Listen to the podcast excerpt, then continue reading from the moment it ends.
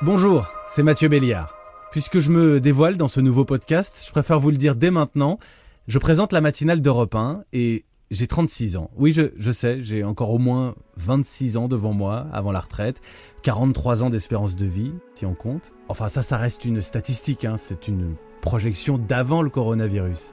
Cette épidémie, elle touche d'abord et surtout, on l'a beaucoup dit, les plus de 75 ans. Nos aînés, ils représentent quasiment trois quarts des victimes. On a interdit des visites dans les EHPAD, on a essayé de les protéger, on les a isolés aussi. Euh, au passage, vous, vous dites quoi, vous? Personne âgée Aînés Vieux?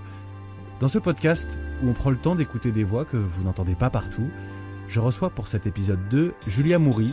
Elle, elle a la trentaine, elle était journaliste et elle a tout plaqué pour euh, faire un tour du monde de la vieillesse, ou pour voir le verre à moitié plein, un tour du monde des initiatives qui rapprochent les générations.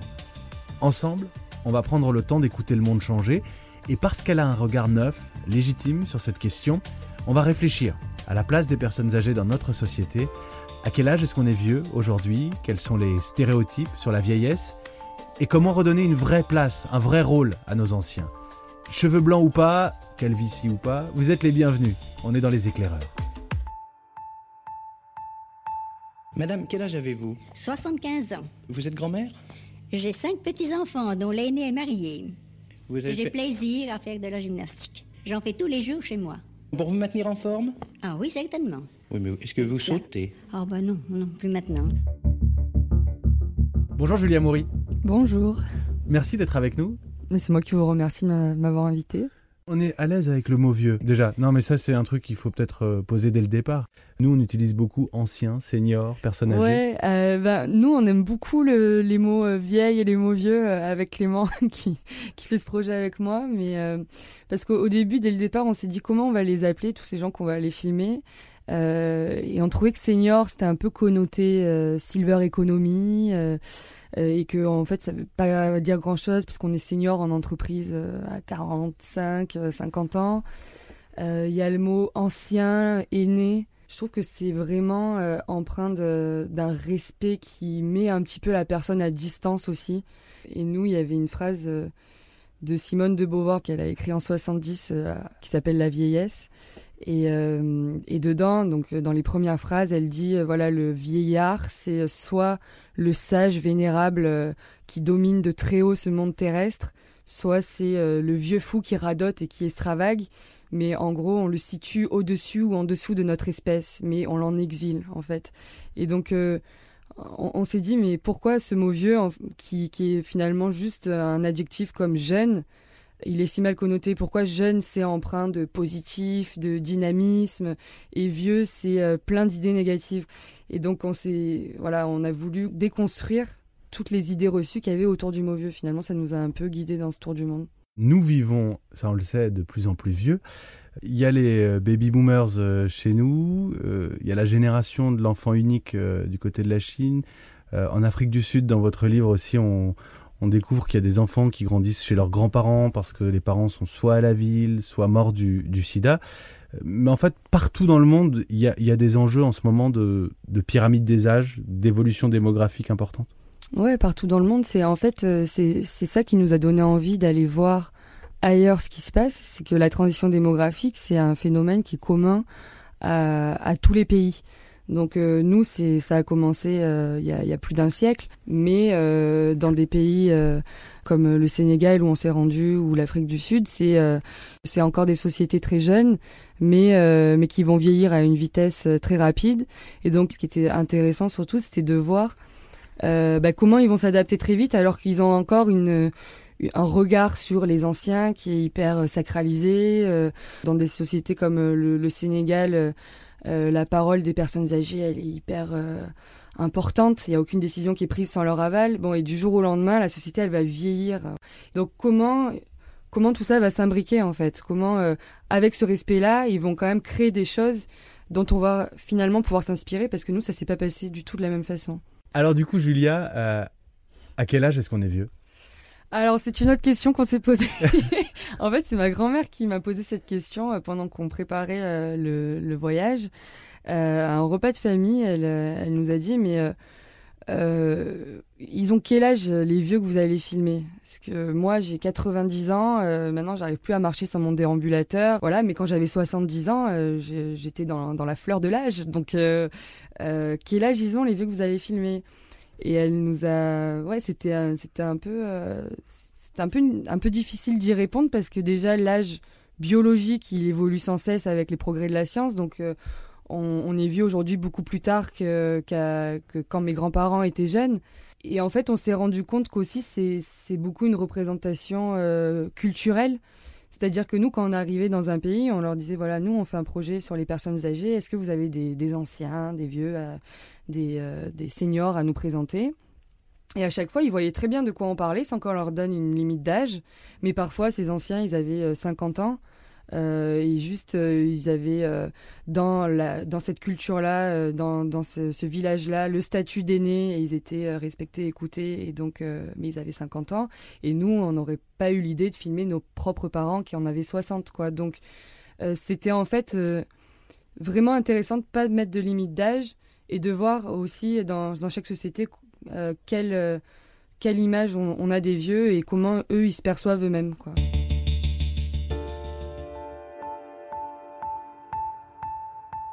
Je vais vous montrer une image issue de votre livre et je vais vous demander simplement, Julia, euh, de me la décrire, de me dire ce que vous voyez. Ok, donc je vois une, je vois Boule. Euh, elle s'appelle Anna Boulvouma. Donc Boule, c'est son surnom en fait, parce que euh, elle se considère comme un pitbull sur le terrain de foot. Et donc Anna, elle a 75 ans, elle est sud-africaine, elle a un foulard dans les cheveux, puisque euh, c'est, ça se fait pas quand on est vieille en Afrique du Sud de, de- de montrer ses cheveux. Et surtout, elle porte un magnifique maillot de football. My dream is to have a World Cup for the grannies. Old age doesn't mean that to write you off. No, no, no. Les Soccer Grannies. Une équipe de foot, une Ouais. équipe de vieilles en Afrique du Sud. C'est ça. C'était la, la raison de notre déplacement dans, le Limpopo, qui est euh, une région au nord de l'Afrique du Sud. Euh, on avait lu là-bas qu'il y avait euh, des vieilles qui jouent au foot, qui sont des vraies stars locales. Et donc ça nous intriguait franchement.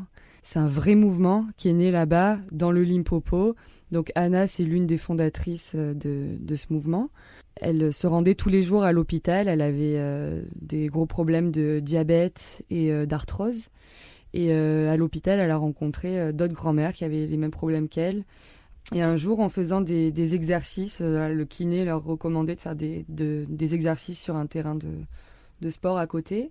Il y avait des jeunes qui jouaient, qui tapaient dans la balle à côté. Et donc, la balle est venue vers elle, en fait. Elle a essayé de, de leur renvoyer en shootant dedans. Elle, a raté le, le ballon. Mais en fait, elles, elles ont tellement ri que ça leur a fait déjà du bien à leurs muscles. Enfin bon, elles se sont senties vraiment vivantes en, en faisant ça. Et donc le lendemain, elles se sont retournées. Elles ont décidé de d'essayer de, de plus régulièrement taper dans la balle. Et petit à petit, elles ont constitué une équipe de foot. Et c'est né comme ça. On, on s'imagine d'abord des petites vieilles qui s'amusent et qui poussent le ballon, comme on a pu voir dans les EHPAD, jouer à la Wii ou ce genre de choses. Euh, là, c'est pas du tout ça. On est dans, on est dans Olive et Tom. Euh, le- sur le match, elles se transforment, ces femmes. C'est ça. Elles- en fait, euh, euh, elles arrivent, elles ont, je sais pas, des affaires sur la tête, euh, des bébés dans le dos, euh, elles ont une canne à la main. On se dit, voilà, mais qu'est-ce que ça va donner ce tournage? Et puis d'un coup, leur coach dit, allez, c'est bon, ça commence. Il donne un coup de sifflet. Leurs visages deviennent très sérieux. Elles, posent leur canne et elles arrivent à, elles arrivent à jouer. Alors il y en a qui courent en boitant un peu, mais euh, mais elle, y va quoi et, euh, elle se jette sur le ballon et, euh, donc euh, aujourd'hui il y a une fédération de grand-mères avec un championnat qui a lieu tous les ans de, de grand-mère quoi de foot pour grand-mère. Nous attendons ce match avec impatience pour le match et surtout pour recevoir ces Sud-Africaines avec euh, beaucoup d'amour.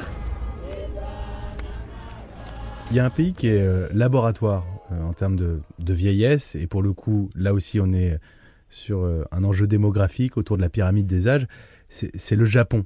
Ouais, le, le Japon, euh, c'est le pays où proportionnellement il y a le plus de centenaires. Et donc, on avait un peu peur en arrivant au Japon de tomber euh, que sur euh, des projets qui mêlaient euh, la robotique, des, choses un peu déshumanisées. Mais euh, donc au Japon, on a été, on a été vraiment impressionné de voir les moyens que peuvent mettre les municipalités pour investir sur cette question-là. par exemple, on est allé à Fukuoka, qui est une, ville dans le, sud du Japon, euh, où on a rencontré un Français qui s'appelle Yves Gineste, qui a créé une méthode il y a 40 ans en France qui s'appelle l'humanitude. Et cette méthode, elle cartonne depuis quelques années au Japon. Il forme les aidants à communiquer avec un proche âgé par le regard, par le toucher, par euh, la tendresse. Et ça cartonne au Japon parce que les Japonais, ils sont très euh, distants dans leur rapport. Ils, ils se touchent pas, ils se, ils se serrent pas la main, ils se fuient du regard pour eux, euh, découvrir cette méthode pour les aidants, ça a été euh, ça a été un choc parce que voilà pour la première fois ils regardaient dans les yeux leur mère euh, qui avait Alzheimer ou leur leur leur mari leur femme qui était qui était malade par des caresses dans le dos par se prendre la main ils arrivent à, à, recommuniquer à se reconnecter avec leurs proches.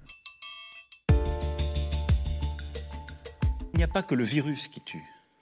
L'extrême solitude le renoncement à d'autres soins peuvent être aussi dangereux. C'est pour ça aussi que ben, la, crise euh, actuelle, c'est la crise sanitaire, c'est une catastrophe, pas, simplement parce que le virus il est euh, agiste et qui touche les, plus les plus âgés, les plus de 65 ans, mais euh, surtout parce que ben quand dans un EHPAD on est isolé, qu'on voit pas ses proches pendant 3-4 mois et qu'on n'a plus droit aux visites, alors que c'est ça qui nous maintient, c'est de voir des gens, de voir ses proches, ben, on n'a plus rien à faire en fait. quoi. Pour rompre euh, cet isolement, alors dans le livre, il y a énormément d'initiatives de solidarité. On, part en Inde, par exemple, où les vieux sont solidaires entre eux, de crédit. Euh, mais il y a un gros risque, c'est de, de ghettoiser les, les seniors. Euh, il y a ces villages de seniors qui se créent. Alors, c'est bien, c'est mieux que d'être seul, mais est-ce qu'ils ont vocation à être entre vieux, isolés de la société? Moi, je pense que la... après avoir vu plein de lieux de vie euh, pour personnes âgées. Je pense que la clé, c'est vraiment euh, l'ouverture vers, euh, vers l'extérieur. c'est en gros mêler les générations dans un même lieu. parce que il n'y a rien de moins naturel que de, vivre avec des gens qui ont exactement le même âge que, que soi. Donc la solution pour moi, c'est d'ouvrir ces lieux-là, de donner envie aux gens de toutes les générations d'y aller. Euh, donc par exemple, euh, on a rencontré des, des, lieux de vie pour les personnes qui ont la maladie d'Alzheimer, mais qui sont euh, ouverts complètement sur la communauté. C'est des lieux qui sont traversants, où il y a un chemin où tous les matins les enfants passent à l'école au milieu de cet endroit, et puis il y a un super bon resto, presque gastronomique, mais abordable. Mais... Donc c'est ça le, le, le plus important, c'est d'ouvrir ces lieux-là pour que les toutes les générations aient envie d'y aller. Il y a, d'autres exemples hein, dans le livre, je pense au, Canada avec des, des, quartiers où on vit euh, entre différents âges, on vit ensemble. La Colombie aussi où il y a un vrai rôle dans l'éducation, dans la transmission, un vrai rôle euh, qui est celui des, des vieux finalement vis-à-vis des jeunes. Je, pensais aussi au Sénégal avec un, un super exemple en fait, les, les, les grands-mères, tout ce qui est maternité, enfance et les petites filles, c'est les grands-mères, c'est pas les parents elles ont en fait un, pouvoir euh, pour, euh, pour faire évoluer les choses qui, euh, qui, est assez incroyable. Donc nous, au Sénégal, on est allé voir les grands-mères du Grand Mother Project qui, qui sont en train de faire changer les, des traditions séculaires comme l'excision, les, les, grossesses adolescentes. Par leur pouvoir et par leur aura, elles, elles empêchent ces, ces choses-là de se perpétrer en fait. Je ne sais pas lire. Nous avons regretté de ne pas aller à l'école. Ça contribue à nous motiver pour que, grâce aux grands-mères, les enfants n'aient pas la même trajectoire que nous.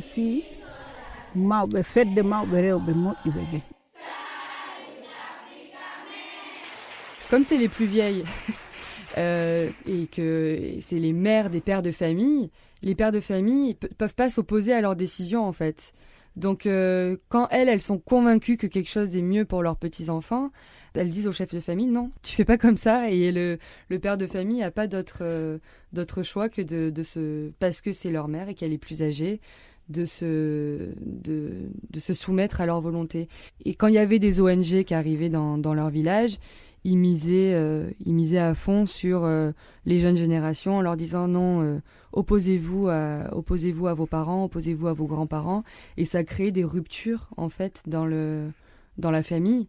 Donc cette organisation, Grand Mother Project, elle mise sur les grands-mères pour faire changer ces choses-là.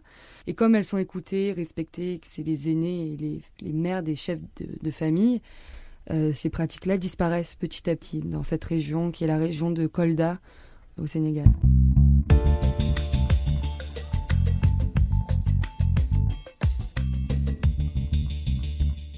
Vous dites que vous aimez vos enfants plus que tout et pourtant vous êtes en train de leur voler leur futur juste devant leurs yeux. Vous n'êtes pas assez mature pour dire les choses alors même que vous êtes en train de nous laisser un fardeau à nous, les enfants. On est en 2020. On a évoqué toutes ces questions d'évolution démographique, de pyramide des âges, euh, tous ces enjeux de vivre ensemble finalement entre générations. Euh, est-ce que là, maintenant, il y a un sujet de, conflit entre les générations? Oui, moi je trouve que dans les, grands enjeux de demain, qui sont ben, le, principal, le, changement climatique, et dans le. Je trouve que les, jeunes qui se bougent pour, euh, pour, euh, dans cette lutte-là, pointe, euh, beaucoup les, les, plus vieux, au lieu, de, au lieu de les inclure dans, dans ce combat, parce que c'est ce que je disais avec les, les mamies sénégalaises, du moment où, euh, où les, les, plus âgés sont convaincus euh, que sont convaincus que c'est ce qu'il y a de meilleur pour, leur, pour leurs petits-enfants, alors ils, ils peuvent décupler leurs efforts pour, pour s'engager dans un combat. Donc, nous, on a rencontré plein de vieux qui s'engagent pour, euh, pour euh, l'avenir, qui sont pas du tout, euh, qui sont pas du tout figés dans le passé, qui regardent pas l'époque à laquelle ils étaient jeunes en se disant oh là là c'était mieux avant. Non non, ils, pensent à l'avenir, un avenir dans lequel ils, ils seront peut-être pas forcément. Et je trouve que dans, dans le discours des, des plus jeunes militants notamment, il y a vraiment ouais, une mise à distance de, de tous ces vieux qui Justement, il y, a eu le hockey boomer. On, on, alors, on reproche pas à nos parents, nos grands-parents, mais il y a un réflexe chez les jeunes de reprocher à la génération d'avant, à ceux qui sont passés là avant, euh, d'avoir laissé la, planète en sale état, pour faire simple. Enfin, pour moi, le hockey boomer, c'est bon. Euh, ok, t'as rien compris, euh, fin de la discussion, tu vois. Et alors que, que justement, euh, je pense que si c'est la, meilleure façon pour que les vieux euh, aient pas envie de, s'intéresser à cet enjeu-là, pour qu'ils se considèrent eux-mêmes pour euh, des vieux qui ont rien compris et pour que, pour que les choses avancent pas, quoi. Donc, euh, Et puis on voit aujourd'hui quand même qu'il y, a un retour à des savoir-faire au, fait maison, il y a un retour à, des façons de consommer comme consommer nos grands-parents aussi, quoi. Donc ils peuvent aussi incarner ces changements-là. Et donc ouais, s'il y a une rupture aujourd'hui qui n'a pas lieu d'être, je trouve. Julia, il y a quelques vers de Hermann Hesse, l'éloge de la vieillesse à, la fin du livre. Est-ce que je peux vous demander, on, arrive à la fin de cet entretien, est-ce que je peux vous demander de lire ces quatre vers euh, oui. pour ceux qui nous écoutent aujourd'hui? Alors, comme il est merveilleux pour les vieilles gens de goûter un Bourgogne auprès du feu et de partir enfin sans adieu douloureux, mais pas encore, un peu plus tard, pas maintenant. Ce qui fait un peu réfléchir à, l'idée qu'on peut euh, vieillir heureux si la société, euh, évidemment, est adaptée. Ouais, c'est ça. Je pense que les, les personnes âgées et euh, Edgar Morin, qui préface notre l'édition poche du livre qui s'appellera Vieillir ensemble, il parle de ce sentiment de fatigue qu'il y a en lui euh, qui, est, euh, qui, a grandi au, fur et à mesure du temps. Donc il parle d'un sentiment de, de, fatigue, de perte physique, de perte euh, de, de ses proches aimés. Mais il, il parle aussi de, cette incroyable curiosité qu'il garde et de cette envie de continuer à faire ce qu'il a toujours fait. Et il s'intéresse encore aux, aux, enjeux. Il réfléchit beaucoup sur la mondialisation. Il s'intéresse aux enjeux à venir. Et donc je pense que jusqu'au bout de sa vie, on continue à, garder cette curiosité, à garder l'envie d'apprendre. C'est, ça montre que jusqu'au bout de sa vie et même dans, l'avancée en âge et même dans la maladie, euh, parfois on peut continuer à, vieillir heureux, à vieillir entouré et euh, jusqu'au bout de la vie aussi. Pour finir, il y a une question que j'ai posée à mon premier invité dans ce podcast la semaine dernière et j'ai envie de vous la poser à votre tour en fait, Julia. Est-ce que c'est plus facile de changer le monde ou de se changer soi-même? Alors je Euh, je sais pas si c'est facile, mais je pense que le premier truc, c'est euh, de se changer soi-même. Imaginez que dans mon cas, sur les personnes âgées, je, j'essaie de, de, faire changer les mentalités, de montrer des, des, lieux de vie qui rapprochent les âges, mais qu'en même temps, euh, je trouve que les rides, c'est super moche, que je me fasse botoxer dans deux ans et que je mette plein de crème anti-rides, quoi. C'est, je pense qu'il faut, à partir du moment où on est convaincu soi-même et qu'on a changé, on peut convaincre les gens autour de soi euh, d'en faire autant.